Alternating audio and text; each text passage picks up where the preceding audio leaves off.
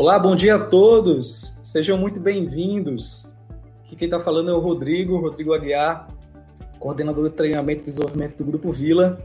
É muito bom tê-los aqui conosco em mais um webinar GV. O webinar esse é muito especial, uma convidada especialíssima. Já já vou falar um pouquinho sobre ela, sobre o tema de hoje. Mas antes disso, gostaria de lembrar a todos que já estão assistindo nossa, nossas lives nas últimas semanas, não esquecem de curtir o vídeo, assinar o canal e principalmente, tá, gente? Agora então que a gente está começando esse vídeo, essa transmissão, compartilha o link é, desse vídeo com mais pessoas, convida, convide seus amigos, seus colegas de trabalho, é, pessoas da faculdade, do curso, família, mas compartilhe esse vídeo que eu tenho certeza que a gente aqui vai ter uma ótima discussão, um ótimo bate-papo sobre esse tema tão bacana, tá? Hoje nós vamos falar sobre um tema que tem tudo a ver com o trabalho que nós realizamos enquanto Grupo Vila. É, tema esse que nós pensamos né, com muito carinho e resolvemos escolher uma convidada à altura para falar sobre ele. Hoje nós vamos conversar um pouco sobre a hospitalidade em momentos de partida.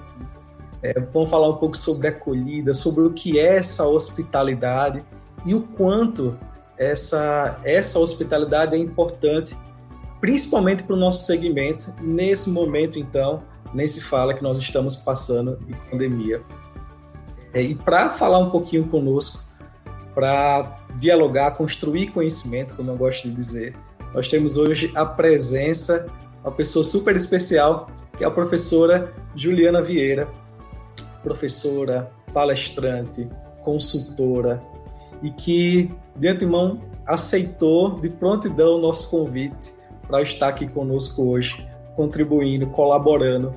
E eu tenho, não tenho dúvida de que todos vocês vão se surpreender com a participação da professora, com o conteúdo que ela vai trazer aqui para a gente e como vocês já sabem, quem tiver alguma pergunta, alguma dúvida durante é, essa live, deixa aqui e nós vamos abrir uh, mais um pouco, mais no meiozinho para o final, para que as perguntas sejam feitas e a professora possa responder, tá? Professora Juliana, mais uma vez, seja muito bem-vinda. A casa é sua, sinta-se em casa, tá? E o espaço é teu, você apresentar e uhum. para a gente poder começar o conteúdo. Bom, inicialmente, bom dia a todos. É um prazer estar aqui, é, falar sobre acolhimento, é, sobretudo de um acolhimento muito especial, que é o acolhimento que vocês fazem. É, com muito gosto, aceitei o convite para é, para mim é um desafio também, porque eu estava falando para o Rodrigo, é, eu não estou muito acostumada a fazer é, esse tipo de conversa pela internet, então, assim, pelo, por, esse, por essa ferramenta, mas é como eu tenho dito em algumas lives, né? Essa, essa toda essa essa pandemia, tudo isso que está acontecendo tem um lado positivo, né? Que é a gente se reinventar. Então eu estou aqui reaprendendo a fazer o que eu fazia antes presencialmente, agora à distância, né? Então eu estou em casa como como deve ser. Então assim é, é tudo muito diferente. Então daqui da minha casa, aliás da casa da minha mãe, eu vou conversar um pouquinho com vocês sobre a importância é, desse acolhimento num momento tão delicado na vida das pessoas, como é o momento da despedida, né? Que, é, afinal de contas, a gente tem que é, enfrentar, porque esses momentos fazem parte igualmente da vida. Então, eu estou aqui para compartilhar com vocês essa experiência, até porque, é, assim que quando o Rodrigo me ligou, é, eu havia dito a ele que era um, para mim, falar sobre isso agora é muito apropriado, né? não sei se exatamente a palavra, porque eu acabei de passar por uma perda é, há 45 dias, mais ou menos. É, meu pai faleceu e eu, é, todo, todo o procedimento, todo o funeral foi feito pelo Grupo Vila. Então, eu estou muito à vontade para falar né, sobre acolhimento, o acolhimento de vocês, não só na condição é, é, não, só na, na, qualidade né, de uma, é, uma pessoa, na condição de uma pessoa que usou os serviços, né, mas também como uma pessoa especialista nessa área da hospitalidade, uma área a qual eu venho me dedicado uh, ao longo dos últimos 15 anos da minha vida. Muito bem, muito bom, professora. Seja muito bem-vinda e para a gente tem sido também um momento de muito aprendizado. Essas lives, essas transmissões que nós temos realizados com, realizado com diversos convidados, essa construção de conhecimento tem sido um desafio grande, mas tem sido muito gratificante, porque tem sido a oportunidade de construir conhecimento com muita gente. E obrigado por aceitar mais uma vez o convite. E nessa manhã estaremos construindo aqui isso juntos. Eu não tenho uhum. dúvida que a sua experiência enquanto cliente Grupo Vila, somada à sua, ao seu conhecimento, a gente vai ter muita coisa bacana aqui para discutir junto. Então, fica à vontade. Tá bom. Eu já posso começar a, a partilhar minha tela? Fica à vontade, sim. Tá, então vamos lá, né? Aqui. Vamos lá. Bom. Hum... Gente, é... tentar aqui compartilhar minha tela. Um minuto. Enquanto o computador responde. Pronto, aqui chegou. Pronto. Então, uh, bom, gente, como eu estou em casa, né? Eu agora, é, como eu estou em casa, então, em casa a gente tem umas coisas assim, como é, animais de estimação, etc. Mas, enfim, é, faz parte. Eu espero que vocês compreendam. Bem, então eu gostaria inicialmente de agradecer ao Grupo Vila pela oportunidade de, de, de conversar com vocês, me apresentar, né? Já me apresentei, meu nome é Juliana e a gente vai falar sobre hospitalidade em momentos de partida, né? O quanto isso é importante. Então, para iniciar, eu convido vocês a algumas reflexões, né? Por exemplo, a primeira, qualidade é o mesmo que excelência. O sucesso de uma empresa como a empresa de vocês depende só de conhecimento, de tecnologia. Cumprir o contrato é suficiente? O cliente, por exemplo, como eu, só se importa com preço. Cara fechada, cumprir o protocolo, fazer apenas o combinado, receber por isso. É assim como agem os profissionais que realmente, as empresas que têm sucesso. Será mesmo que investir em gentileza, empatia e vínculo com o cliente, sobretudo né, o cliente que está ali tão dolorido pela perda de um ente querido, será que isso é perda de tempo? Vocês acham mesmo que diante de tudo que aconteceu e do que já vinha acontecendo, a profissão de vocês, o emprego de vocês, aliás o nosso, não estão correndo risco? Quais são as novas regras do mercado diante de tudo o que a gente está passando? Então, convido vocês a uma reflexão sobre esse tema. E, claro, que tudo que eu vou dizer aqui provavelmente vocês já sabem, né? Mas eu os convido a recordar algum, alguns conceitos que a gente vai ver aqui. Para isso, eu criei um mapinha, né? Para a gente saber por onde é que a gente vai. Então, nesse nosso mapinha, nós vamos começar entendendo o que é hospitalidade. Depois, a nossa segunda parada vai ser o que, que a hospitalidade tem a ver com o trabalho do Grupo Vila. Nosso terceiro passo vai ser o que, que você tem a ver com tudo isso, né? Afinal de contas, vocês que estão aí do outro lado, vocês devem estar se perguntando, né? O que, que eu tenho a ver com essa palestra? Então, quando a gente chegar na terceira parada, eu vou explicar para você porque que tudo isso que a gente vai falar vai ser importante para você. Depois, na, no quarto, na nossa quarta parada, a gente vai entender o que, que a gente tem que fazer para sobreviver diante de tudo que está acontecendo. E, finalmente, a quinta parada, né, que é ali junto do baúzinho do tesouro, o que a gente, o que a gente deve fazer para recomeçar. Então, eu convido vocês para embarcarem comigo nessa viagem. Tem a combizinha aí, né, que é bem a minha cara, bem década de 70. E vamos aqui à nossa primeira parada. Então, eu quero começar logo falando sobre o que é hospitalidade. Essa palavra tão polissêmica, né, uma palavra que ao mesmo tempo remete a hospital, a hotel, remete a turismo. É, na verdade, a hospitalidade é uma palavra que muito grande, né? Dá margem a muitos entendimentos, mas aqui, na nossa conversa, nós vamos escolher entender a hospitalidade como a arte do acolhimento. E é uma arte ancestral, ou seja, nas mais antigas culturas da humanidade, nós vamos encontrar rituais de acolhimento. Então, a hospitalidade ela é ancestral e ela é baseada basicamente em três verbos: no verbo dar, receber e retribuir. Esses três verbos, quando funcionam, eles costumam dar origem ao que nós chamamos da trilogia do dom, o dom de dar, receber e retribuir. Então, a hospitalidade é, tem a ver com essa gratuidade, tem a ver com a gente acolher. A hospitalidade não é negócio, né? O negócio é, é lastreado no dinheiro, a hospitalidade é, são atos lastreados no dom de dar, receber retribuir. Vocês vão entender isso mais para frente, tá, pessoal? Podem fazer perguntas no final. Como eu moro perto de dois hospitais, né, e aqui no Recife a coisa está bem complicada, então vocês vão ouvir sirenes assim o tempo todo, tá? A hospitalidade, é, a gente pode dizer que ela é o DNA das amizades e dos vínculos humanos.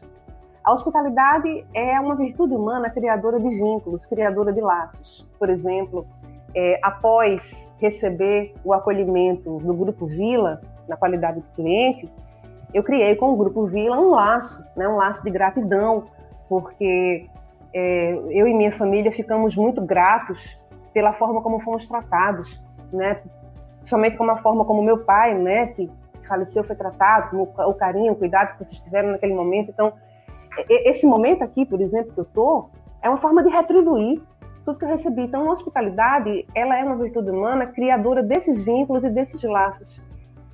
Quando a gente transporta isso para as empresas, né, para as relações que são comerciais, mas antes de serem comerciais, elas também são humanas, a gente percebe, começa a entender como a hospitalidade pode vir a fazer uma grande diferença para empresas e profissionais.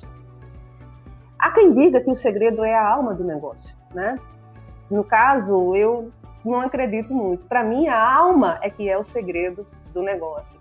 E essa alma é o acolhimento ao cliente, a lealdade da entrega do que a gente realmente prometeu, a maestria de fazer o serviço, né, encantando e o amor que se tem em fazer aquilo que a gente se propõe a fazer. Para mim, essa é a alma do negócio, essa alma, tá ali a alminha, essa alma é a hospitalidade, né? O acolhimento, a lealdade, a maestria, o amor, capacidade de ir, como a gente costuma dizer, vai ver mais na frente, além do negócio. Resumindo, a hospitalidade é sinônimo de empatia, hospitalidade é sinônimo de compaixão, hospitalidade é sinônimo de gentileza, hospitalidade é sinônimo de cuidado. Todos esses atributos muito humanos, né? E uh, mais do que nunca a gente percebe que esses atributos humanos, empatia, é, gentileza, generosidade, eles estão muito aflorados, principalmente nesse momento. Então, hospitalidade tem a ver com tudo isso. Né? Hospitalidade é acolhimento. Toda ação de hospitalidade começa numa atitude de acolhimento.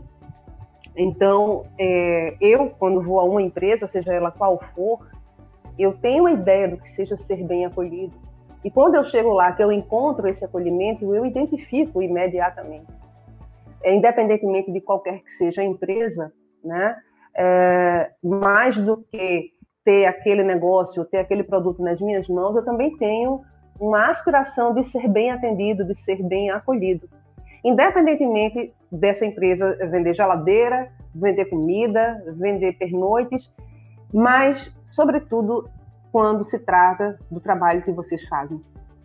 Porque ali você está é, lidando com um cliente, né, que além de ser cliente, ele está num momento de extrema vulnerabilidade, né, de muita emoção.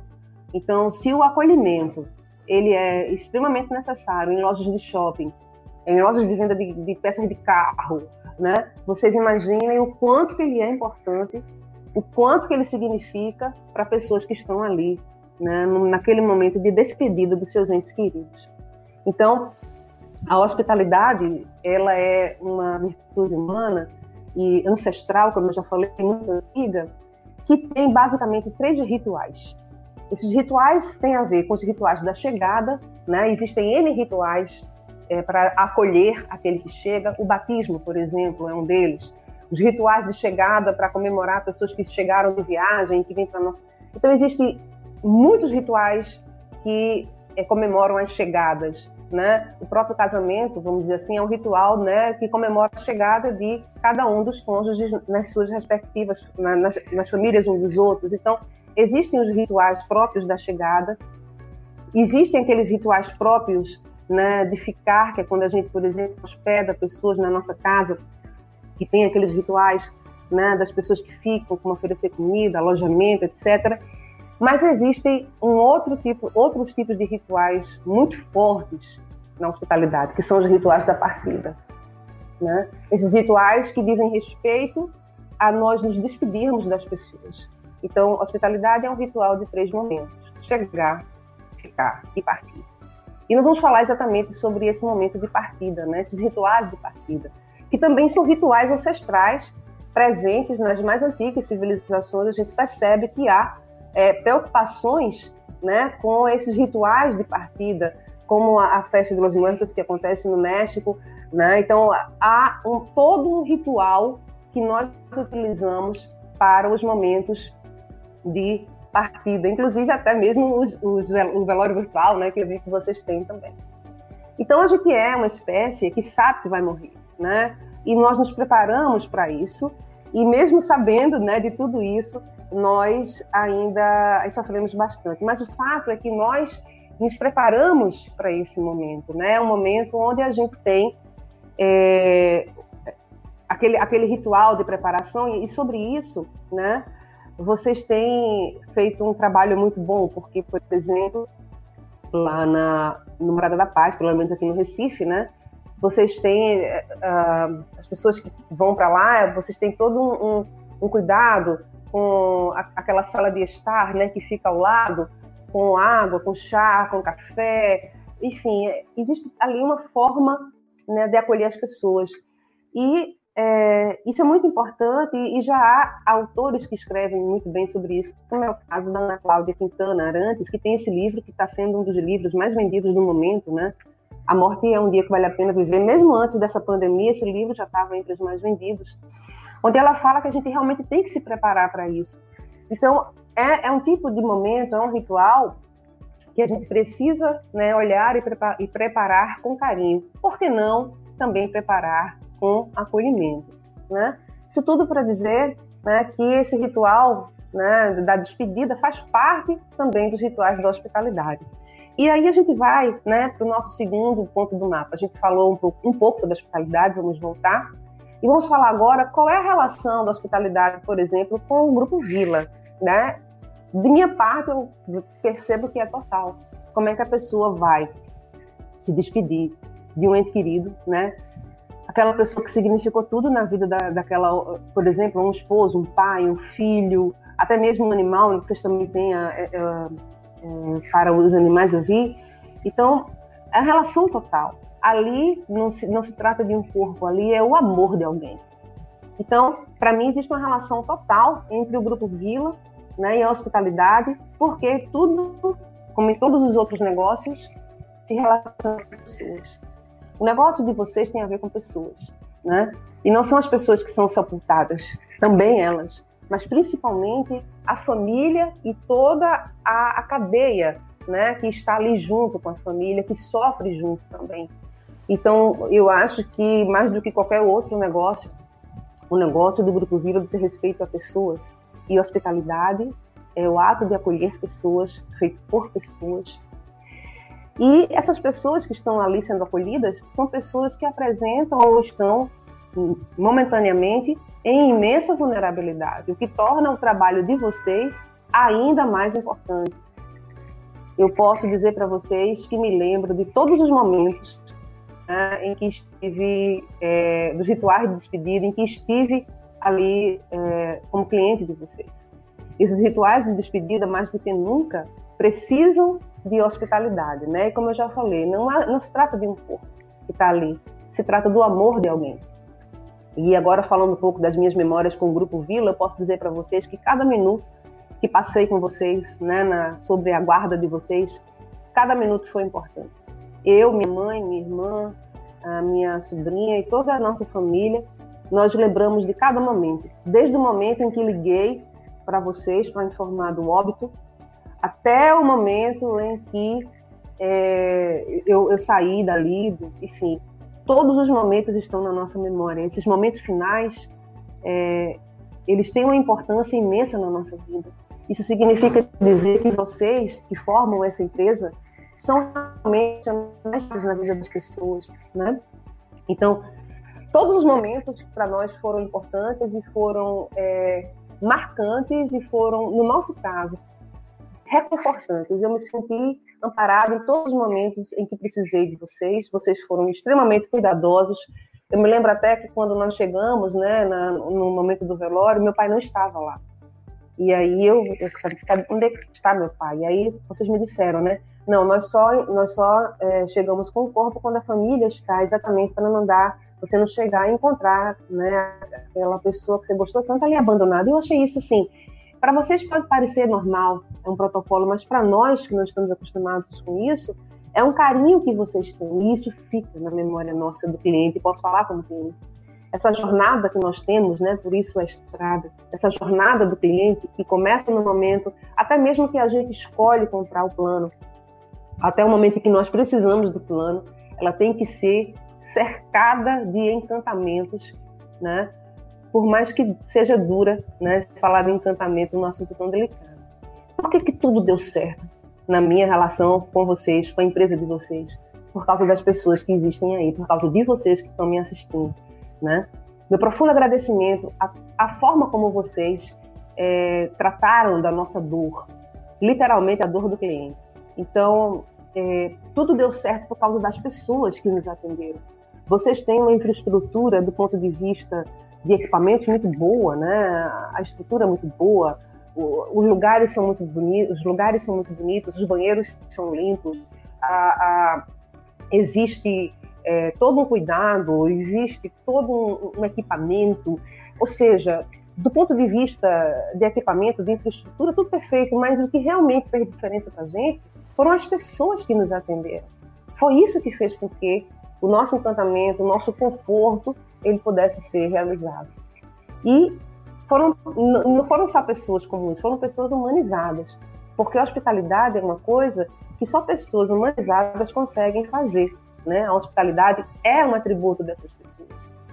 Hospitalidade, poderia dizer, pessoal, é o nome que se dá a todas aquelas ou essas atitudes a que eu me referi, que surpreendem, que encantam e que, no caso de vocês, confortam os clientes né? Conforto no sentido de conforto emocional, conforto físico, né? Então, no caso de vocês, a hospitalidade é uma hospitalidade que conforta nesse sentido.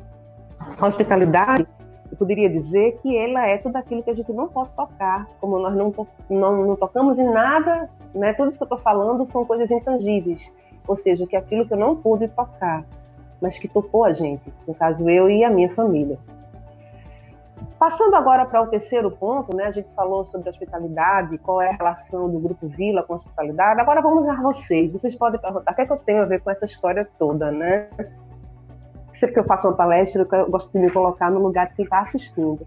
E perguntou, o que, é que eu tenho a ver com isso? Né? Eu vou tentar explicar para você o que, é que você tem a ver com essa história da hospitalidade. O mundo de antigamente, né, quando eu falo do mundo antigamente, o mundo há, há 20 anos, por exemplo, era um mundo bem mais simples.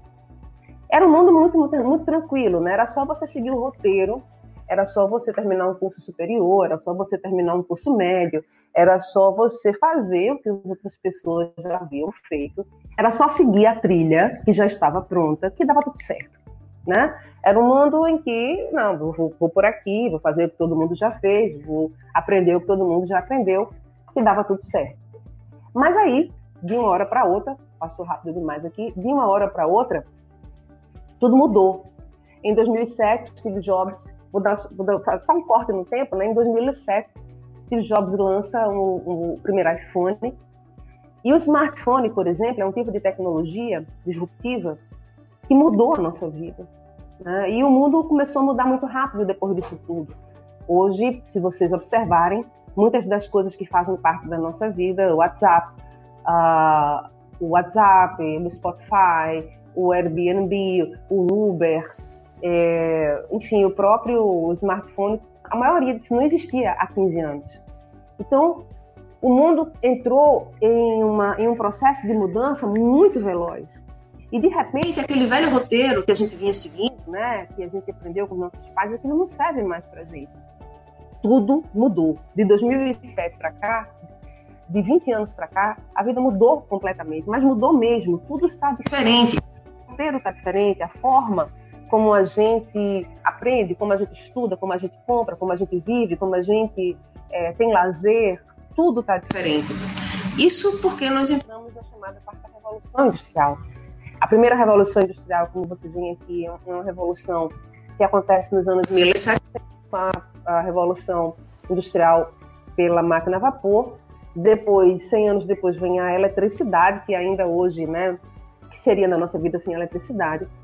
Pouco depois chega aquela computação, o computador pessoal, doméstico, e aí finalmente a coisa hoje explode, né, muda completamente de configuração com a chamada a quarta revolução industrial, que é principalmente pautada na inteligência artificial. Não vai dar tempo da gente falar sobre isso, mas vocês já perceberam, ou quem não percebeu ainda está na hora de perceber, que o mundo mudou completamente. Né? O pessoal está telefone em casa aqui tocando, né? Como eu já falei para vocês, eu estou em casa. Então, é, o mundo mudou completamente, né? Com, por exemplo, é, drones, com os chamados wearables, que são as coisas, os vestíveis, né, que tem tecnologia que nós usamos, e também com é, equipamentos como esse, né, que são esses óculos que colocam a gente imersos em uma em uma em uma realidade é, virtual e esses óculos de realidade virtual, de realidade imersiva, eles vão mudar completamente a forma como nós aprendemos, como nós vendemos, como nós vivemos, né? E de uma hora para outra a gente percebeu a robótica, a inteligência artificial invadindo a nossa vida, invadindo o nosso dia a dia, na medicina e em outras áreas. Então, estávamos no meio disso tudo, né? E mal estávamos nos acostumando a todas essas mudanças, né? Mudança do mercado, é, mudança do, do, sistema que nós aprendemos, e aí vem o coronavírus. Então, o coronavírus ele e essa pandemia, né, de, de Covid-19, isso era, vamos dizer assim, pontapé que faltava para acelerar as mudanças. E de uma hora para outra, né, em menos de 60 dias, nós vimos a nossa vida ser transformada, vimos escolas inteiras migrarem para o sistema de educação à distância, os negócios EAD disparando, né, vendas online, mundo digital, e pessoas trabalhando em home office, como eu estou fazendo aqui, negócios em, em imenso perigo de desaparecer, pessoas vão ficar desempregadas, né? Ah, muitos negócios serão redesenhados e de uma hora para outra a nossa vida mudou, né? Ficamos diante de novas realidades, de novos parâmetros, o que se chama agora de novo normal. Então, é hora de você dizer, como eu também já disse, que saudade dos planos que eu fiz para 2020 né? Eu acho que assim como eu, vocês tinham feito outros planos para 2020. O futuro que a gente planejou agora é coisa do passado. O que nos coloca agora na iminência de fazer novos planos sem a certeza de que vai dar certo. Será que a gente vai sobreviver a esses novos tempos? Sim, acredito que sim. Né? Eu sou uma pessoa que tem muita esperança. Mas vamos precisar aprender desaprender, desapegar aquilo que a gente achava que sabia fazer e reaprender coisas novas, como eu estou aqui nesse momento aprendendo a fazer essa aula online. Antigamente o mundo era assim, a gente ficava numa rede, se balançando, e as coisas não mudavam muito, né? Você passava uma semana, por exemplo, sei lá, de férias, desligado do mundo e nada acontecia. Hoje o mundo parece uma esteira se você fica parado, você anda para trás. Se você fica parado, você anda para trás, né?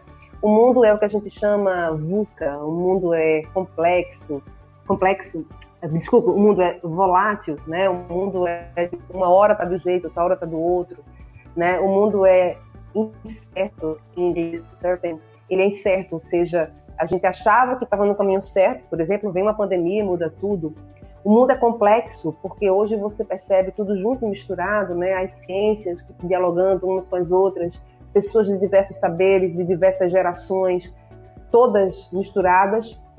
e o mundo é ambíguo, haja visto essa coisa de você estar, por exemplo, online e offline, o mundo é virtual e real ao mesmo tempo, então o mundo, essa confusão chamada mundo VUCA. E aí, é, diante de tudo isso, a gente pode dizer, né, como diz o Murilo Gun, que eu sou fã desse cara, nós não estamos numa mudança, numa era de mudança. Ah, a gente está numa era de muitas mudanças. Não. Definitivamente, agora, depois do Covid, a gente pode dizer que nós estamos numa mudança de era. Tudo vai ser diferente a partir de agora. Tudo vai ser reinventado, rediscutido, reprogramado, o que inclui aquela sua velha opinião formada sobre tudo. Né? Fosse possível dar uma revisada nesse negócio aí. Zygmunt Bauman, um dos maiores pensadores do nosso tempo, já falecido, diz isso, né? Que estamos em mundo líquido, ou seja, o mundo não é mais sólido. Aquele curso que você fez provavelmente está desatualizado. Aquela informação, aquela informação que você tinha está desatualizada. É, aquele, você vai precisar reaprender. Aquele emprego que você achava que tinha poderá não ter mais. Então, o mundo é líquido. Nada hoje mais é feito para durar. O roteiro antigo não funciona mais. E Darwin já nos dizia, né, que o mais não é o mais forte que vai sobreviver, nem o mais inteligente, mas aquele que conseguir se adaptar às mudanças. E adaptar envolve isso, envolve você agir. Adaptar não é ficar só pensando, adaptar-se não é só ficar fazendo planos, adaptar-se é agir, é tentar mudar, porque estamos em uma era de incertezas, numa era de efemeridade, ou seja, as coisas de uma hora para outra mudam, onde o tempo é cada vez mais precioso e o mundo muda numa velocidade cada vez maior, uma velocidade exponencial. E não é possível aceitar ou não o que está acontecendo, né? O mundo definitivamente mudou depois disso tudo. A gente pode dizer, resumindo, que o mundo está dividido entre quem já entendeu o que está acontecendo e quem está só esperando isso tudo passar para voltar para um mundo que ela acha que não mudou. Não o mundo hoje está dividido entre quem já entendeu que tudo mudou e quem ainda está achando que tudo continuava como era antes. Então você está completamente envolvido nesse processo. Por isso que é importante, imperativo, estratégico e é uma questão de sobrevivência você pensar como é que você vai voltar para aquele mundo, né, que nós saímos, porque estamos todos diante do chamado novo normal. Você pode questionar, espernear, discordar, difamar o amanhã. Você só não pode ignorá-lo. Ele vai vir realmente com muita força. Tá difícil para todo mundo, né? É por isso que a gente vai agora para o nosso quarto passo, que é como sobreviver, opa, que é como sobreviver diante de toda de todo esse quadro, né? É longe de mim ter as respostas e as fórmulas, mas eu tenho assim algumas pistas, né, de que sobreviver, principalmente como empresa ou como profissional liberal, como profissional, por exemplo, autônomos, sobreviver vai ter a ver principalmente com você voltar a conquistar a confiança e a fidelização do seu cliente. Então, assim, é, haverá, né, a gente percebe muitos especialistas, no meu caso em economia, dizem que haverá muita recessão e que realmente o dinheiro vai estar curto e a gente vai colocar o dinheiro da gente onde a gente acha que tem mais confiança, que tem mais credibilidade e são essas empresas que vão conseguir conquistar e fidelizar novos clientes. Aí você é você, né, esse gato, né? Mas professora, você fala em sobrevivência, sobrevivência de quem? né? A sobrevivência do patrão tem a ver com a confiança, sobrevivência do cliente tem a ver com a confiança. Estamos falando da, da sobrevivência de quem? Da sua. É a sua sobrevivência, do seu emprego, do seu lugar ao sol, né? Quando a gente fala em que tudo vai mudar, significa dizer que você não pode voltar para aquele mundo que nós saímos com a mesma cabeça. Você vai ter que reformular seu mindset, ou seja, sua mentalidade. É preciso ter a confiança. Muitos, muitos quadros serão reduzidos de pessoas e, pelo que tudo indica, né, as empresas sempre agora, mais do que nunca, vão preferir permanecer com aquelas pessoas que, além de serem bastante competentes, são bastante humanas. Então, ser humano, mais do que nunca, né, vai ser uma coisa importante. Então, estamos falando da sua sobrevivência, né? Por isso que eu botei essa mãozinha assim, né, de, de nervoso. Os novos tempos apontam para mudanças drásticas. Para você ter alguma chance de sucesso, para você não perder seu emprego, pra, até mesmo se você perder, conseguir ganhar outro emprego, né, ou ter outro emprego, para ter alguma chance de ser útil no futuro, nós todos vamos ter que, que reaprender a, ser, a sermos humanos. Quando eu falo ser humano, não estou falando de compaixão apenas. Opa. Quando eu digo reaprender a ser humano, eu falo em reaprender a é, valorizar essas atitudes né, que caracterizam essa nossa humanidade. Agora, nessa época de Covid, vocês estão vendo né, o, o protagonismo que, que estão tendo as ações que dizem respeito a essa humanidade. O perfil profissional de qualquer pessoa, né, ele geralmente pode, é dividido nessas duas partes. A hard skills, que são as habilidades técnicas, aquelas habilidades ligadas é, a, ao que você sabe fazer, tipo, sabe falar inglês, sabe trabalhar com a planilha Excel, sabe, é, tem curso é, de programador, de, de, computador, ou, enfim, isso tudo é hard skill, isso tudo é aquilo que a gente põe no currículo, né? Tem pós-graduação, não sei aonde. Mas percebe-se que hoje, principalmente os recrutadores, na hora de contratar, eles dão mais ênfase às chamadas soft skills, que são as habilidades ligadas ao comportamento. Então, muitas pessoas, por exemplo, são contratadas pelas hard skills, pelos seus currículos maravilhosos, mas depois que elas entram nas empresas, elas são demitidas. Por quê? Por causa das soft skills, dos seus comportamentos. Então, percebe-se que hoje esse iceberg ele inverteu. As pessoas hoje, ou as empresas hoje, elas favorecem mais essas soft skills nos profissionais. No caso de vocês, eu posso dizer como cliente que as soft skills são preponderantes. Né? Por mais que você saiba falar inglês, se você não consegue demonstrar emoção, empatia no seu inglês, esqueça seu inglês, é melhor não saber falar nada, até porque a gente vai ver mais adiante, estou quase terminando, pessoal. A empatia dispensa palavras. Né? Empatia é gesto, é olhar, é sentimento. Então, as soft skills hoje, elas estão muito mais em evidência. E você pergunta, professora, exemplo de soft skill? Empatia, gentileza, é, afetividade, hospitalidade, liderança, saber trabalhar em equipe, inteligência intra e interpessoal, isso são exemplos de soft skills. O atendimento somente técnico é um atendimento desumano, literalmente, né, ou desumanizado, né? E você pode perguntar, mas professora, como é que eu aprendo a agir assim, com hospitalidade, né, para garantir a minha sobrevivência? Não é como está aqui nessa bola, para agir com hospitalidade, você tem, tem, sempre que agir além do que seja sua obrigação. Cruzar a linha. É, existe, uma, existe uma ideia errada no mercado de que satisfazer o cliente é o suficiente. Não é. Satisfação não gera fidelização. É, a gente conquista o cliente, fideliza o cliente quando a gente ultrapassa a linha do que ele pagou e do que ele esperava. É quando você ultrapassa essa linha que ocorre o encantamento do cliente e, consequentemente, futuramente, a sua fidelização. Para ser fidelizado, o cliente tem que ser encantado. Para ele ser encantado, tem que cruzar essa linha do que seria a minha obrigação. No meu caso, com relação a vocês, eu né, não só acredito, como senti que houve ali um extrapolamento. Vocês fizeram mais do que eu, como cliente, acreditava que fosse meu direito receber. E isso me encantou, isso me fidelizou, isso me torna o que vocês, o que uh, as empresas costumam chamar de advogados de marca.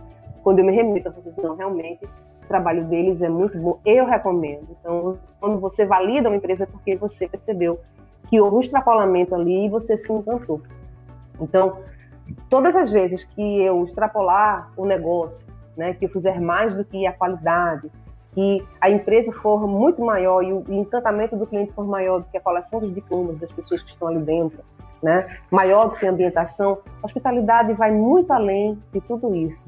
Mais uma vez, além do negócio, da qualidade, dos diplomas, das ambientações das pessoas. A hospitalidade vai muito além disso. Não se trata de uma questão de competência, de técnica, trata-se de uma questão de atitude. Então, é, a empresa que me encanta é aquela empresa cujos profissionais têm atitude. Né? Eu, eu, eu poderia dizer para vocês que eu não conheço nenhum currículo de nenhum profissional que me atendeu, mas eu conheci o lado humano deles e isso para mim foi suficiente, porque é isso que isso que vai gerar as memórias em mim. Mas nenhuma empresa pode obrigar os profissionais a agirem com hospitalidade. Por quê? Porque o profissional é obrigado a chegar na hora, fazer a, a, o trabalho dele e ir embora, né? Feito um robô. Até que a pessoa diz assim, se você trabalha como um robô, cuidado, você vai poder ser substituído por um. Quando eu escolho agir com humanidade, eu escolho fazer mais. E esse mais é por minha conta, né? Mas eu posso garantir a vocês que vale a pena. Os profissionais que agem com hospitalidade são aqueles que ficam na memória dos clientes. E aí você entra naquela trilogia do dom: dar, receber e retribuir. Quando você escolhe agir com hospitalidade, no meu entendimento, tá, pessoal? Naí é uma questão minha. Você escolhe ser excelente. Excelência está em tudo aquilo que ultrapassa, né? Está em tudo aquilo que vai além do que a gente pagou. No futuro próximo, não haverá lugar para quem não souber ser excelente. No futuro muito próximo, excelência vem de uma palavra latina, né? Excel, que significa exceder. Excelente é tudo aquilo que é a mais, é tudo aquilo que extrapolou, é tudo aquilo que superou as nossas expectativas. E aí a gente vai para o último ponto, né? A gente viu a hospitalidade, a hospitalidade no Grupo Vila, o que, que você tem a ver com isso, né? Diante de tanta mudança que está acontecendo no mundo. A gente viu a questão da sobrevivência, e aí a gente vai para o segundo ponto, o quinto ponto, perdão, e último, o recomeço. O mundo que nós conhecíamos há 60 dias, ele não é mais o mesmo. E nunca mais será o mesmo. Né? O mundo mudou, mudou mesmo. O mundo que a gente conhecia, ele não existe mais. Há poucas ou quase nenhuma certeza do que vem por aí, mas nós temos algumas pistas, né? Existe uma luz no fim do túnel. E que luz é essa? Bom, para você, no meu entendimento, para você conseguir é, permanecer no seu emprego, para você conseguir é, tornar a sua empresa ainda competitiva é, e você ter alguma chance nesse futuro, né? É preciso que é, você se concentre nas novas competências que o mercado está a exigir de todos nós. E essas novas competências dizem respeito ao chamado lado direito do cérebro. Porque o outro lado, o lado da cognição, a inteligência artificial avança a passos muito largos. Então, essa parte de cálculo, essa parte, isso tudo aí, as máquinas vão ser muito melhores do que nós em muito pouco tempo do que algumas já até são. Mas o outro lado, o lado da criatividade, da imaginação, da emoção, da humanidade, da intuição, né? Quanto mais é, quanto, quanto mais nós desenvolvermos isso, maiores serão as nossas chances no futuro muito próximo. Então, por isso que vocês veem, por exemplo, é, essa profusão de cursos de meditação, né, de cursos voltados ao autoconhecimento, é, cursos de criatividade, é, coisas como design thinking, que está aí realmente é, tomando a frente cursos de design thinking, como libertar a sua criatividade, como isso é super importante, porque é, são formações com essa característica que vão fazer mais a diferença para quem quer ser empregável no futuro muito próximo. O foco agora é no ser humano. Então, tudo converge para isso. E para isso você vai ter que desenvolver três habilidades, no meu entender. O primeiro tem a ver com a inteligência intrapessoal, que diz respeito a você saber lidar com as próprias emoções. Até mesmo para você agir com empatia, você precisa trabalhar primeiro seu autoconhecimento, porque a empatia é uma habilidade de se conectar com as emoções dos outros, mas primeiro é preciso você ter a habilidade de conectar com as suas próprias emoções. Então a inteligência intrapessoal é a inteligência sua né, de você saber lidar com as próprias emoções. A segunda coisa, de três, é a inteligência interpessoal, que tem a ver exatamente, aí sim, com a capacidade de nós nos relacionarmos com as outras pessoas. Isso entra aí muita coisa, empatia, gentileza, cortesia, trabalho em equipe, né, cocriação. Então, inteligência interpessoal é outra coisa importante e, finalmente, a capacidade de aprender, desaprender e reaprender num fluxo contínuo que não para nunca e é cada vez mais veloz. Então, tudo isso tem a ver né, com o trabalho de vocês E com relação ao encantamento e fidelização do Grupo Vila, né, mais do que talvez qualquer outra empresa, é importante lembrar que quando eu quero ter o encantamento de um cliente, eu preciso criar com esse cliente uma história. O encantamento de um cliente está sempre atrelado a uma história, a uma história que ele viveu, né? Uma história especial, como a história que eu vivi enquanto cliente de vocês. Então, tem que ser capaz de, de criar com o cliente essa história, né? E algumas dessas histórias, elas não precisam de, de muitas palavras, né? Elas precisam de atitudes. Então, eu acho que no caso do Grupo Vila, as atitudes dos funcionários é o maior ouro, é a maior riqueza que esse grupo pode ter. Eu não consigo ver esse grupo com sucesso que não seja pela atitude dos funcionários, porque a atitude dos funcionários no meu momento né, de dor é, era tudo o que nós precisávamos né, para que pudéssemos concluir né, todo aquele processo. Então, apenas pessoas como vocês que podem criar essas histórias no cliente, nos clientes. Tudo isso tem a ver com empatia, tudo isso tem a ver com hospitalidade, tudo isso tem a ver com conexões emocionais. A sorte de vocês é que ainda não há ainda não há máquinas que possam fazer isso tem que ser pessoas. A, a pergunta é: que pessoas? Que pessoas o Grupo Vila quer ter? Né? Eu tenho certeza que é, no momento de desligar funcionários, é, aqueles que tiverem mais habilidade com as pessoas estarão com o emprego é, mais garantido do que aqueles que acham que não é necessário, né? Que pessoa, qualquer pessoa é igual, né? Então sempre é tudo sobre pessoas recordando o que a gente viu, a gente viu que a hospitalidade, assim como os rituais de despedida, são ancestrais na história da humanidade.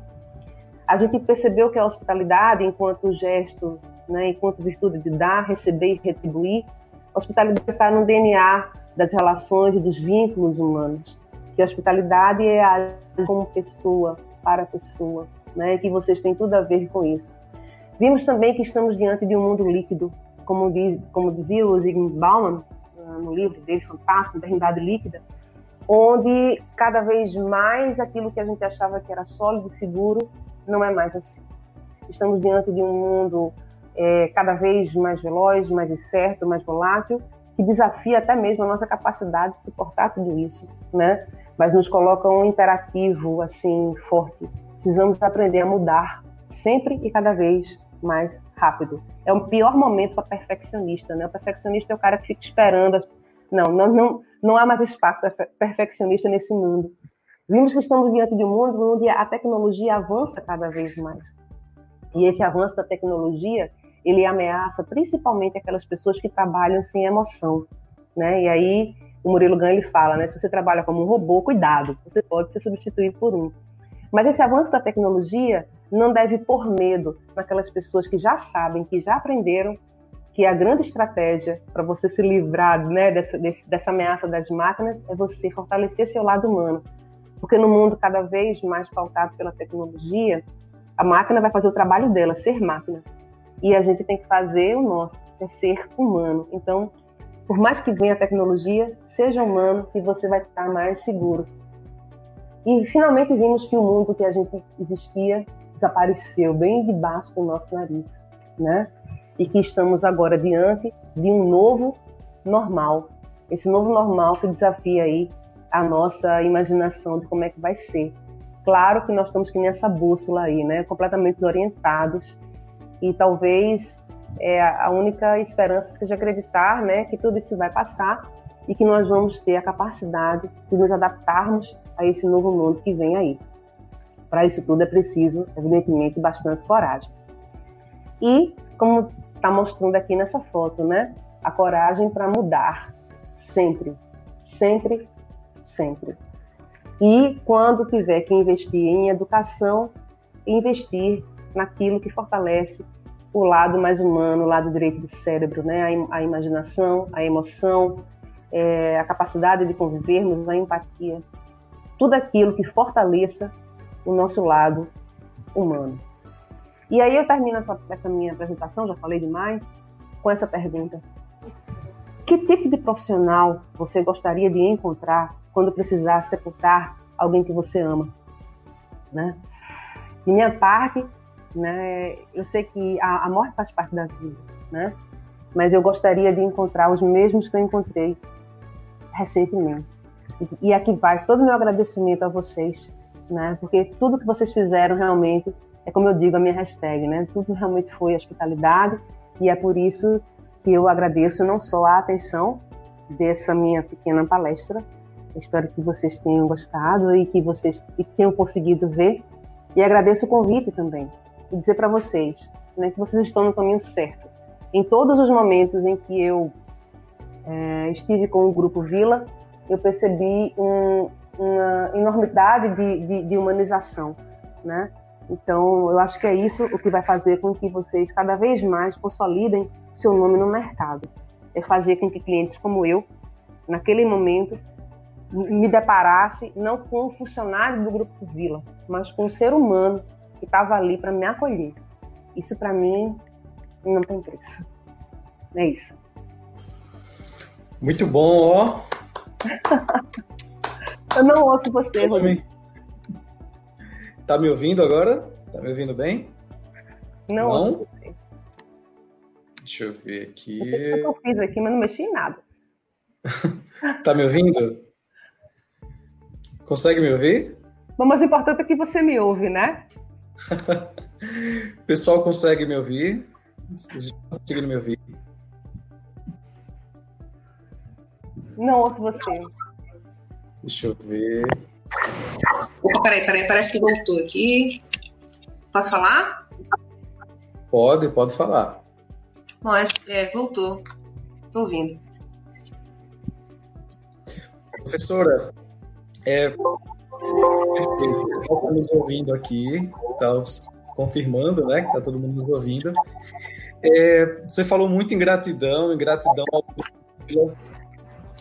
é, pelo trabalho, né, pela forma como você foi acolhida a nossa empresa e gostaria de repetir também a palavra gratidão pelo teu depoimento, pelo teu testemunho. É, isso é muito bacana, porque todos os dias nós temos centenas de colaboradores empenhados em fazer o melhor possível para cumprir com a nossa missão enquanto Grupo Vila.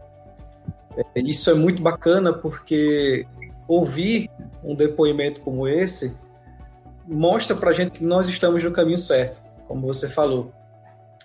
Que muitas vezes aquele cliente que a gente acolhe, como acolheu sua família, como te acolheu, é, no caso em Recife, é, mostra que, poxa, a qualquer momento esse cliente pode aparecer e dar um depoimento para a gente, tão bonito como esse que você nos deu. E já coloquei aqui, já digitei aqui nos comentários. Parabéns a todos, todos os outros colaboradores da família GV, porque não é um trabalho fácil, é um trabalho desafiador, vou utilizar essa palavra, muito desafiador. E é um trabalho essencial. A gente vem falando durante as lives que tem se falado muito no trabalho essencial de médicos, é, de enfermeiros, da saúde como um todo. E o nosso trabalho também é essencial, principalmente nesse momento, o que os clientes, é, além de estar passando por um momento de luto, de perda, eles querem, obviamente, chegar no local, como você falou, não só pagar por um serviço é, e ter esse serviço prestado, mas ser acolhidos da melhor maneira possível. Agora, a gente que fazer com que o enlutado se concentre tão somente na despedida e na preservação da memória do seu ente querido, que é a nossa missão, é, a gente vê através do depoimento que a nossa missão está sendo cumprida. Isso é muito bacana. Então, o pessoal que está aí nos assistindo, mais uma vez, parabéns. É, desde o pessoal que está na operação, atendendo o cliente direto, ali acolhendo, né, até aqueles que trabalham nos bastidores. É, todo mundo trabalha para que essa missão ela seja cumprida. Professor, eu sei que é, não deve também ser fácil para você dar o depoimento, né, como a gente já tem falado nos bastidores, e a gente sente muito pela sua perda, mas não tenha dúvida que esse depoimento ele fortalece, nos fortalece enquanto Grupo Vila, nos fortalece enquanto organização. Uhum. E você só tem recebido elogios, tá aqui. Ai, meu Deus, nem tão bem, mas muito obrigada. É assim, e eu acho que o, o, trabalho de vocês, ele é até importante para facilitar a elaboração do próprio luto, né? Hum, a gente tem visto né, aí nessa, nessa pandemia que é, algumas pessoas não têm tido essa, esse privilégio que eu tive, que minha família teve, né? De ter todo aquele processo e tal. Então, é, é, o quanto que isso faz falta para as famílias? O trabalho de vocês é essencial. É essencial porque a morte faz parte da vida, né? Então, a, é, é um momento muito importante, esse momento da partida, esse momento da despedida, esse momento. Então, aquilo fica gravado. Então, até mesmo na, na superação da dor, esse momento final ele é importante. Poxa, foi, foi tudo tão bonito, a, a, moça vai acompanhando né, o, o, corpo quando a gente vai levar para a sepultura com uma musiquinha.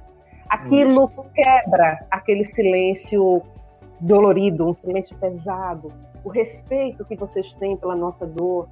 E eu, como eu lhe disse, né, no momento que eu liguei para informar o óbito, que eu ligo do hospital, a pessoa do outro lado não está preparada para receber o meu telefonema. Ela sabe que é, quem está ligando é alguém ligado à família e tem a paciência. A, a pessoa que chega né, para fazer toda aquela documentação da entrega do corpo, da, do, da liberação do corpo, também uma pessoa que foi um rapaz muito gentil. Então, em todos os momentos, nós encontramos a humanidade acima do profissionalismo, né? Então, a humanidade tem que ser realmente essa coisa que vai por cima, quer dizer, você é, vocês fizeram um trabalho de vocês, como mando figurino, mas há uma capa de humanidade por cima. Essa capa, né, se chama hospitalidade, que é aquilo que está por cima do negócio, quer dizer, qualidade e acima da qualidade. Depois da qualidade vem essa humanidade. E aí, às vezes, até entre escolher entre um e outro, a gente até prefere mesmo a humanidade. Claro que há exceções, mas isso tudo é, faz parte dessa, dessa minha experiência. E, e como eu falei, né? É bom para mim, que sou cliente, é bom para você, que é empresa, mas é melhor ainda para o funcionário, porque eu, enquanto empresa, se eu fosse uma empresária, jamais desligaria um profissional que tem essa consciência do quanto ele, ser humano, com o cliente é importante. Então, agir com humanidade acaba sendo mais benéfico para quem age assim. Porque agindo assim, ele é o primeiro a ser beneficiado e junta a ele toda uma cadeia. Né? Porque às vezes a gente pensa que, ah, eu, eu sendo humano, eu estou favorecendo o cliente, eu estou favorecendo o patrão. Não é. Você é o primeiro a ser beneficiado. Né? Não só porque você agindo assim, você está diferenciando qualitativamente a sua prática, como também você tem a satisfação de saber que fez um bom trabalho e de que as pessoas serão gratas a você, né? E, e afinal de contas, de que serve a vida se a gente não serve as pessoas, né? Perfeito, professora. É, e é muito bacana quando você traz a questão do que a gente está vivendo, esse contexto de crise, principalmente no mercado, muitas empresas passando por situações de desligamento, é, de suspensão de contratos, dentre outros. E aí, quando você traz sobre essa questão do desafio do profissional, de não só da empresa, né, de ir além, mas do próprio profissional, perceber, fazer uma autoavaliação, identificar quais são os gaps, o que, que precisa melhorar, e principalmente nesse aspecto comportamental, nesse aspecto humano. É muito bacana quando você traz, a gente até conversava isso também internamente, tem outro webinar, que às vezes a gente se preocupa muito com o currículo o que está no currículo, quais são as nossas experiências, etc, etc, etc, que também são importantes. Mas para quem trabalha diretamente com o cliente e principalmente com o cliente mutado, a preocupação com o ser humano ela tem que ser prioridade. Né? E aí eu gostaria de te perguntar, nesse, nesse contexto de atendimento, de acolhimento, é, quais são as sugestões que você daria é, de comportamentos ou de atitudes mais adequadas para um profissional que trabalha nessa área de acolhimento, de hospitalidade, uhum. e principalmente nessa história do luto? Primeira coisa é, é observar, né? Então, observar é importante, porque existe uma máxima que diz assim, né? Todo mundo conhece: faça aos outros o que você gostaria que fizessem a você. Quando a gente trabalha com o público, essa frase ela vai sofrer uma pequena alteraçãozinha, né? Faça aos outros o que você acredita que os outros gostariam que fizessem a eles. Porque às vezes é, aquilo que eu quero fazer não é aquilo que o outro quer, que o outro quer. Então, é, a primeira coisa é olhar para o outro. Então, esse olhar, esse olhar com atenção, que é esse olhar de presença, né? Quer dizer, quem está em frente ali a mim não é mais um cliente, é um cliente que tem as características específicas. Então, prestar atenção a isso e perceber, poxa, o que esse cliente gostaria que fosse feito para ele. Aí você vai dizer, dá mais trabalho fazer, dá. Claro que dá. É muito mais fácil seguir o protocolo. Mas o problema é que seguindo o protocolo você não se diferencia. E no momento em que você não se diferencia, né, você também se torna só mais um número. Você pode ser perfeitamente substituído por qualquer outra pessoa, porque você faz o que todo mundo faz. Mas na hora que você tem uma prática diferenciada, você não é facilmente substituível. Como é que eu vou tirar aquele funcionário né, tão humano que ele é diferente dos outros? Então, você falava, o, o, título mais importante que a pessoa tem que ter para trabalhar com pessoas, especificamente no caso de vocês, não é título de doutorado, não é de mestrado, não é de especialista, é título de gente. Ser gente, né? E ser gente é uma coisa que implica em prestar atenção no outro.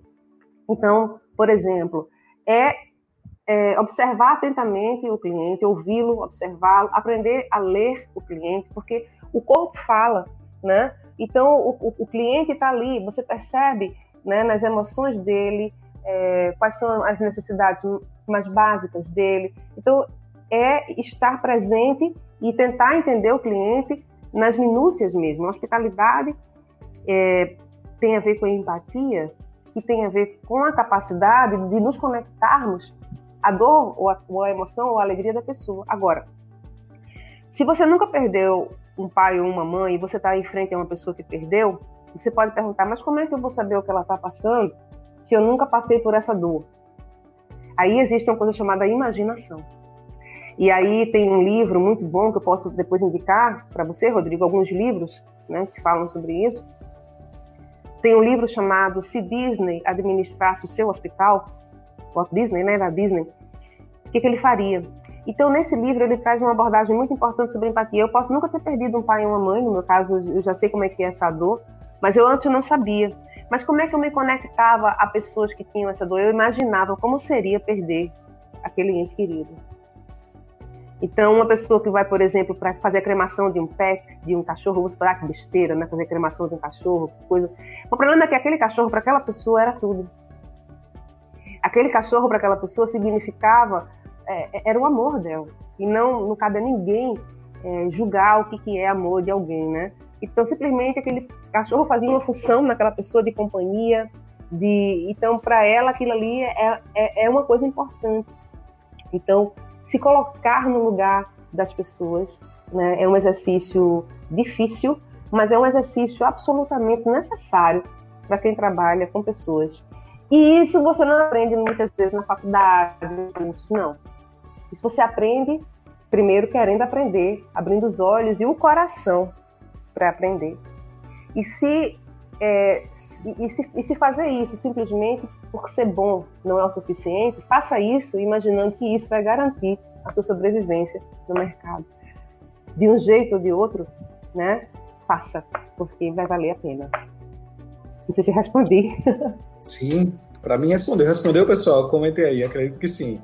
É, e uma coisa interessante que você falou, até tomei nota aqui, é que para a gente poder chegar nessa atitude é preciso mudar o nosso mindset, ou seja, a nossa forma de pensar. Uhum. Eu já, aqui, principalmente no Grupo Vila, eu já conheci pessoas que entraram na empresa meio receosas, dizendo: Poxa, eu não sei se eu vou lidar bem com pessoas, se eu vou saber é, lidar bem, eu nunca trabalhei com atendimento, vou trabalhar agora e etc.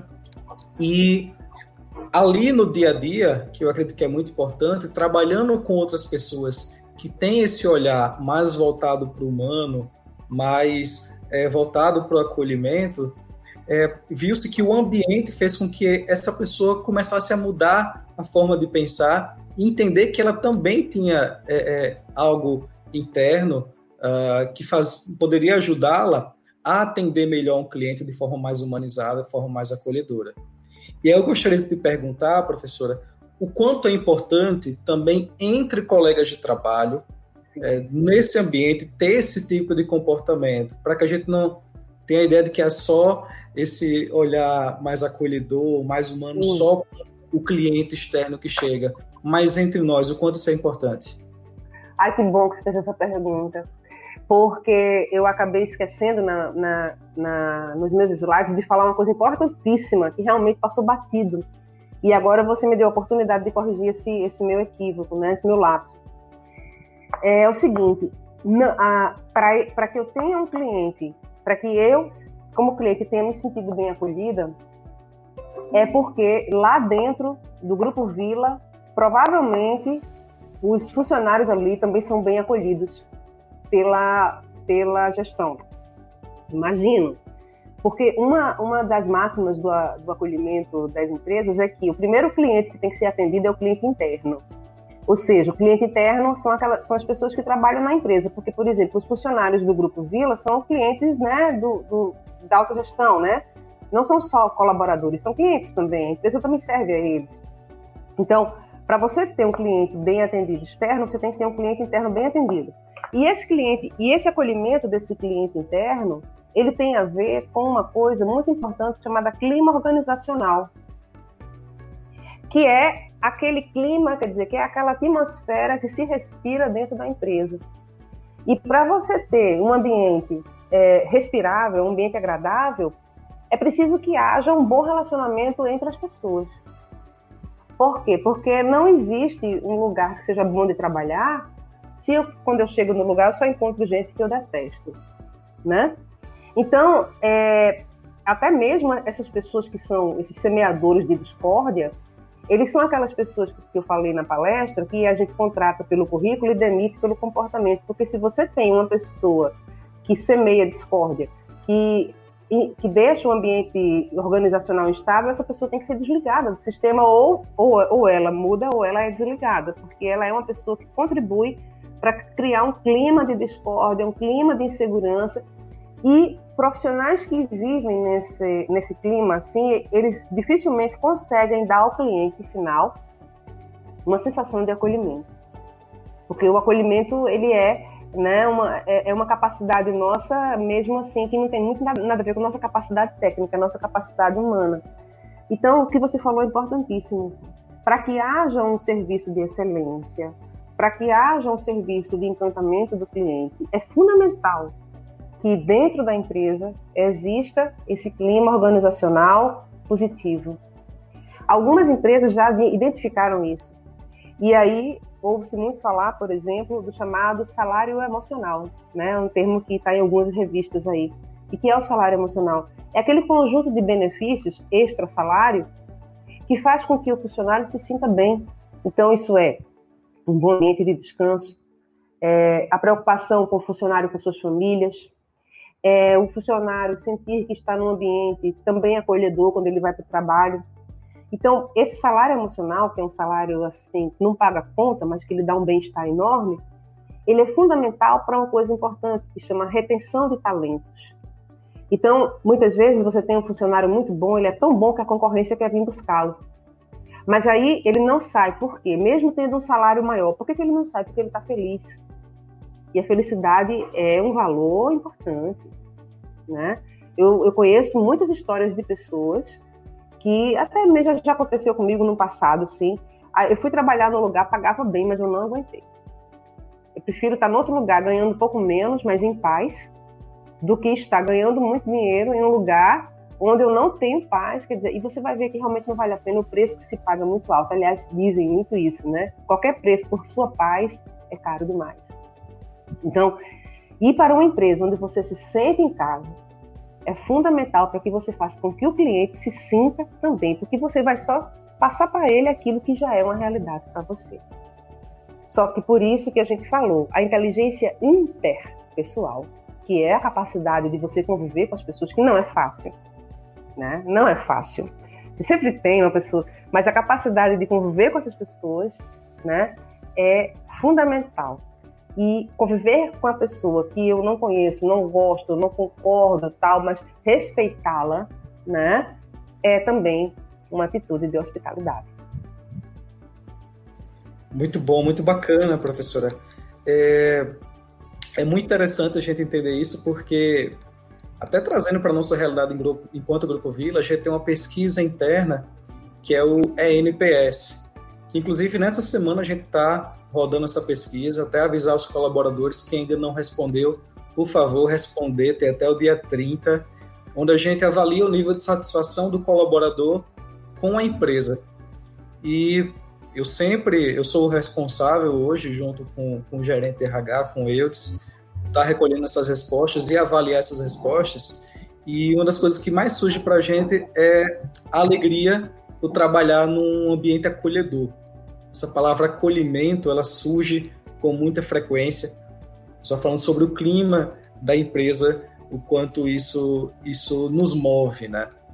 Eu queria te perguntar o quanto é importante também nesse contexto, ainda desse contexto que a gente está falando de ambiente de trabalho, de acolhimento, as lideranças. Né? A gente tem falado muito dos colaboradores, dos colegas, mas o quanto é importante também ter uma liderança que seja acolhedora, uh, que respeite, que seja mais humana. Uhum. Bom, é, existe um, um, uma, nova, uma nova noção de liderança né, que permeia aí a maioria do, da, dos blogs, tudo fala de liderança, é a liderança com propósito. Para mim, especificamente, né, ser líder é diferente de ser chefe. Tem muito chefe que não é líder, né? Dizem que é a maioria. Mas, enfim, é, ser líder tem a ver com uma coisa que parece ser é, a antítese da liderança. Falando a minha, porque como eu falo, como eu penso. Ser líder tem a ver com você ser capaz de servir. Muitas pessoas querem ser líder, líderes para serem servidos e se esquecem que o líder é aquele que mais serve. Então, para mim, uh, o sinônimo de empoderamento é serviço.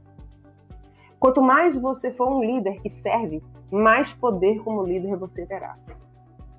Então, a liderança em uma empresa, principalmente como a de vocês, tem a ver exatamente com colocar-se a serviço das pessoas. O líder é aquela, ou deveria ser, né, aquele profissional que se põe a serviço, quer dizer, ele é a pessoa que vai servir não apenas de exemplo, mas ele também é aquele que você sabe que você conta, né? Você sabe que conta com ele. Então, o líder é aquela pessoa que se coloca a serviço. E também ele tem que ser uma pessoa que mostre, né, que, que sirva de, se seja um farol. Então, por exemplo, a liderança, um líder, ele tem que conhecer sua equipe, servir a sua equipe e estar fazendo tudo aquilo que ele acha que a equipe tem que fazer. Ou seja, um líder, ele está permanentemente em capacitação. Para quê? Para melhor servir.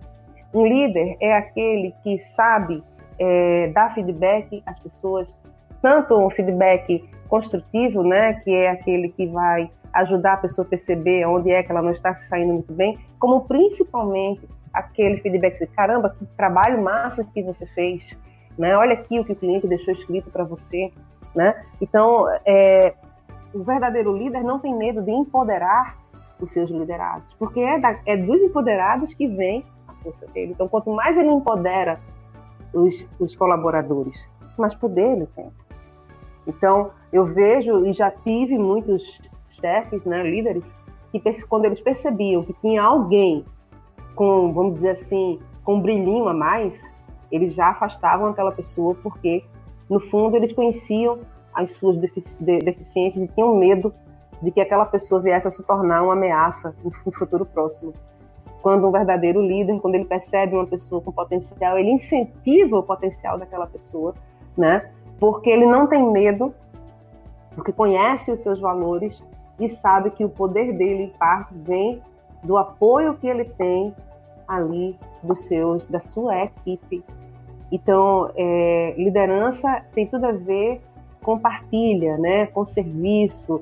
A base de toda liderança é você colocar-se a serviço.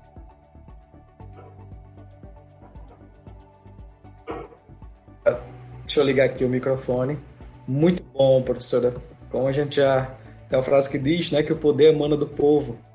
E te perguntar uma coisa assim é, é interessante para a gente que está vivendo nesse momento. A importância do bom acolhimento, da boa hospitalidade nesse momento de crise, nesse momento de pandemia, ela se torna, ela tem um caráter onde a importância se torna ainda maior. Como é que uhum, claro. Sim, porque as pessoas estão, as pessoas estão fragilizadas, né? As pessoas estão fragilizadas porque elas estão distantes da, das pessoas que gostam, elas estão distantes da sua rotina. A rotina é uma coisa muito importante na nossa vida, né? De uma hora para outra você tem uma rotina quebrada. Então, de uma forma, de uma certa forma, as pessoas estão carentes, vamos dizer assim, né? Nem deu tempo de se despedir do mundo que a gente conhecia. E, além do que, toda essa notícia de, de mortes, isso nos, nos fragiliza, né? Como dizia John Donne, no, é, numa, poesia, numa, poesia, em que ele abre o livro Por que os Sinos Dobram, de Ernest Hemingway. Hemingway usa John Donne para escrever, quer dizer, usa uma poesia de John Donne para esse livro, que chama-se assim, Por que os Sinos Dobram, né? E aí, toda a morte de qualquer pessoa, ela tem a ver conosco, porque nós somos todos parte da mesma humanidade, né? Então, todas essas notícias de morte, elas nos, nos, nos fragilizam e nos deixam com medo. Então, o medo hoje ele é planetário, né? E a fragilidade também. Então, mais do que nunca, acolher as pessoas vai ser fundamental. Se já era antes, agora mais do que nunca vai ser. Todas as propagandas que eu tenho visto na televisão, assim, de banco, de empresas, eles falam muito, não, vamos voltar a ser humano, a importância de você ser humano, a importância do acolhimento. Aí tem a, as empresas que estão demonstrando solidariedade. Essas empresas serão lembradas no futuro próximo. Assim também, como é a hora de muitos patrões demonstrarem né, esse apreço pelos seus colaboradores, é, mantendo-os nesse momento. Então, é, é, a hora também dos patrões mostrarem é, conforto e acolhimento aos seus colaboradores, deixando-os tranquilos. Olha, a gente vai segurar, não se preocupa, vai, vai, a gente vai até onde der. Porque quando tudo isso passar, as pessoas vão lembrar, né? E as pessoas vão retribuir, dar, receber, retribuir. Então, o acolhimento agora, mais do que nunca, ele é fundamental. E talvez seja a base para um novo recomeço, né? Então, em momentos como esse, a, a solidariedade, a compaixão, é, é, é quase como uma obrigação sagrada nossa, né? E será estratégico do ponto de vista dos negócios. A gente demonstrar essa preocupação com o ser humano. Algumas, alguns especialistas dizem, olha, não é hora de vender, né? É hora de você servir. A hora de vender depois. Porque as pessoas ainda estão né, um pouco é, apreensivas, é, provavelmente haja aí um, um movimento recessivo na economia, mas acredito eu que aquelas empresas que tiverem é, maior capacidade de demonstrar esse cuidado, né, cuidado, esse cuidado com a pessoa, esse cuidado com o atendimento, esse cuidado né, com, esse, com, esses pormenores, elas terão é, mais chance de serem eleitas, né, ou de conseguir prospectar e manter novos clientes. Perfeito, ótimo. É, tem sido muito gratificante, ó, tem recebido muitos elogios, muito, muito bacana, muito bacana a participação do pessoal aqui nessa live. Coisa boa. Acredito, professora, que tem sido assim uma manhã de ensinamentos muito importantes para o nosso dia a dia e também de reconhecimento ao nosso trabalho. É muito bom a gente falar sobre um assunto que a gente consegue dominar na prática, né? a gente se identifica com o que a gente está conversando, com o que a gente está falando. É, uma pergunta que eu tenho feito, aí já para a gente ir encerrando esse nosso bate-papo, mas que eu tenho feito para todos é, os convidados que passam por aqui. É, como é que você espera, o que, é que você espera da humanidade, das pessoas pós-pandemia? O que, você acha que essa crise vai nos ajudar a mudar enquanto pessoas? É, olha só, eu acho. Fizeram essa pergunta, essa pergunta quem respondeu recentemente foi Mara Sérgio Cortella, né? e ele, ele não acredita numa redenção da humanidade, né? Ele acha que as coisas vão aos poucos voltar é, a mais ou menos o que eram, mas será um novo normal, né? Não é, não é, não vai voltar tão rápido, né? Algumas pessoas vão passar por isso e não vão ter aprendido nada, né? Outras pessoas vão passar por isso e vão voltar piores do que entraram, e outros vão aproveitar isso para serem pessoas melhores e mais produtivas, né? Eu acho que o segredo não está no que aconteceu, o segredo está dentro de cada um. Eu acho que isso é uma questão de livre-arbítrio. Os mais inteligentes, né, e aí eu falo de inteligência mesmo, assim, os mais inteligentes e espertos aproveitarão toda essa crise para se reconfigurarem. Então, foi uma janela que se abriu, né, a, a despeito de tudo de ruim que aconteceu, de todas as mortes e de, de todas as perdas, mas abriu-se uma janela. Por exemplo, eu estou aqui fazendo esse webinário com você, eu estou aprendendo, nunca fiz, é a primeira vez estreando aqui. Então, isso para mim é um aprendizado que eu não tinha antes e que surgiu em função disso. Se não fosse assim, eu estaria, estaria fazendo isso pessoalmente, né, na palestra, mas isso é uma coisa virtual, quer dizer, poxa, é, é um pontinho a mais. Então, eu, particularmente, tenho aproveitado esse momento para me refazer. Existe um, um, uma, uma frase que o pessoal da tecnologia diz muito, né?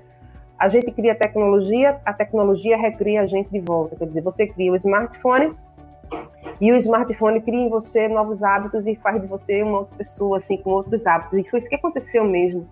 Então, nós meio que criamos essa doença, né?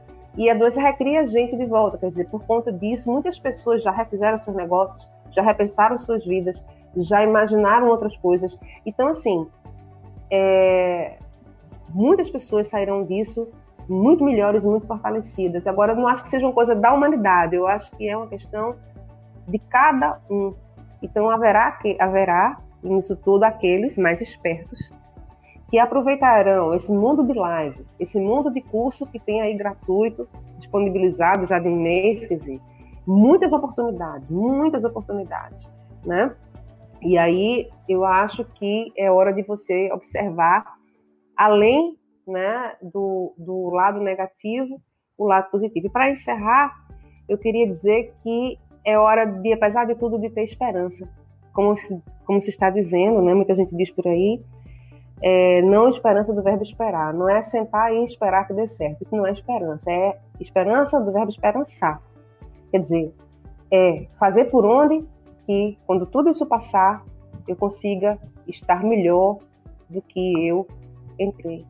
Então, para mim, a, a definição é, de, de, é, de desespero é a falta de esperança. Então, a esperança é que tem que manter a gente né, atento, é que tem que manter a gente é, observando o que está acontecendo. Por exemplo, essa live aqui, eu não sei quantas pessoas estão nos assistindo, né? mas provavelmente para alguma delas alguma coisa serviu, né? Então, essa é a esperança que eu tenho quando eu faço uma live dessa, né? De que realmente possa servir para alguém. Então, essa é esperança de que essa pessoa né, tenha também assistido outras lives, outras lives, outras lives, e quando isso tudo terminar, ela vai estar muito mais preparada do que se nada tivesse acontecido. Então, eu acho que é uma questão mesmo do posicionamento de cada um frente ao que está acontecendo. A gente, toda crise, né, todo acontecimento dá a gente a oportunidade de crescer e de olhar por outras janelas que a gente não estava olhando. Isso para mim é, é ter esperança. Ótimo, professora, muito obrigado. Eu queria abrir o espaço para você poder divulgar um pouco do teu trabalho, é, sei que você tem um site novo aí que foi lançado recentemente. Inclusive, eu vou deixar aqui o, o endereço do site, do teu Instagram. Mas fica à vontade para falar um pouco do teu trabalho para que as pessoas possam conhecer além desse é. webinar. Bom, eu sou, eu fui professora durante 34 anos, né? Nesse momento, estou começando uma carreira nova na área de consultoria. Eu já sempre palestras, né? Mas muito assim, mais é, fortuitamente. Agora eu tenho um site esse site eu divulgo meu trabalho, mas na verdade é mais um site onde eu busco compartilhar com as pessoas o que aprendi ao longo de muitos anos sobre hospitalidade. porque acredito, realmente eu acredito que a hospitalidade, quando você é, quando você traz a hospitalidade, eu acredito nisso que eu estou dizendo mesmo para vocês. Quando você traz a hospitalidade para a sua vida, para a sua prática profissional, para a sua vida pessoal, aquilo é, traz para a sua vida um círculo, um ciclo positivo, né? Então, é, como diz, a gente nunca perde nada de fazer o bem e acredito que isso coloca a gente no, no círculo virtuoso. Então, a hospitalidade é uma coisa que eu estudo, como eu falei, desde 2005, 15 anos, né? E aí eu resolvi pegar isso e colocar lá no site para compartilhar com as pessoas o que acho que seja, né? É uma hospitalidade pelo meu olhar, né? Existem diversos olhares sobre hospitalidade, aquilo é uma hospitalidade pelo meu olhar. Apesar de ter tido a vida toda na academia, né? quando eu disse academia é na, na universidade, né? ensinando e tal, o meu site ele não tem uma linguagem acadêmica, ele tem uma linguagem acessível a qualquer pessoa, né? Então, esse site lá, eu gostaria muito de recebê-los como visitantes. E no meu Instagram, sempre dentro do possível, estou buscando agregar valor né, às pessoas. É, olha aí meu site. então, esse é o meu site. Lá tem uma biblioteca, onde tem muitas vezes resumos de livros. Só livro bacana, viu, pessoal? Que eu gosto de ler. E eu acho que livros que fazem a diferença na vida da gente. Lá tem também a parte de mídia, onde tem os, as lives, as coisas que eu participo. É, tem um pouco do meu, do meu trabalho. Enfim, né? é um site mesmo feito despretensiosamente que você pode entrar e, e você talvez saia de lá né? com a sensação de que né, aprender alguma coisa é para isso mesmo que a gente trabalha. E o restante, Rodrigo, a vida vai nos apresentando né, as oportunidades. Para mim, estar aqui hoje falando para o Grupo Vila é realmente uma oportunidade de retribuir né, todo o carinho e o acolhimento e o cuidado que vocês fizeram comigo e com a minha família. Perfeito. Nós que agradecemos. Inclusive, aqui agradeço em nome de todo o Grupo Vila, em nome dos quase mil colaboradores que nós temos. Tenho certeza que foi um webinar muito enriquecedor. Acredito que essa, esse projeto que nós temos colocado em prática tem sido muito gratificante, porque a cada convidado que a gente traz tem sido uma reação muito tem tido reações muito positivas, tem sido cada um melhor do que o outro. E a tua participação foi incrível, incrível, incrível mesmo. É, inclusive avisar os colaboradores, a gente tem muitas pessoas na operação que não conseguiram assistir no ao vivo, mas lembrando que o vídeo ele vai estar disponível ainda hoje na nossa intranet, no nosso aplicativo, no site do meu GV, que é para os colaboradores, e também vai ficar disponível aqui no YouTube. Avisar a todos que nós já temos o próximo webinar, inclusive a professora está convidada para assistir, que é no dia 30, né, logo após da manhã, onde nós vamos falar sobre lidando com as crianças e os idosos diante do contexto de crise, com a nossa psicóloga, é, consultora interna Simone Lira, lá de Pernambuco, vai estar trocando uma ideia conosco. Então, uhum. sintam-se convidados. É, lembrar mais uma vez, acessem o site da professora, sigam o Instagram. Quem ainda não está seguindo o Instagram do Grupo Vila, aproveita para seguir Grupo Vila Oficial é, assinar o canal, seguir o nosso Facebook, enfim, as nossas redes sociais de uma maneira geral. Serão todos muito bem-vindos. E é isso. Espero que todos tenham um excelente dia, uma excelente terça-feira. Professora, um forte abraço, mesmo que virtual. Não tenha dúvida que você contribuiu bastante é, conosco e a gente vai se desenvolver ainda mais enquanto profissionais a partir do teu webinar, tá bom? Tá bom. Grande abraço. Tchau, tchau. Tchau, gente. Obrigada. Tchau, pessoal. Obrigada. Um abraço a todos. Quem puder, ó, fique em casa. Tchau, tchau, gente.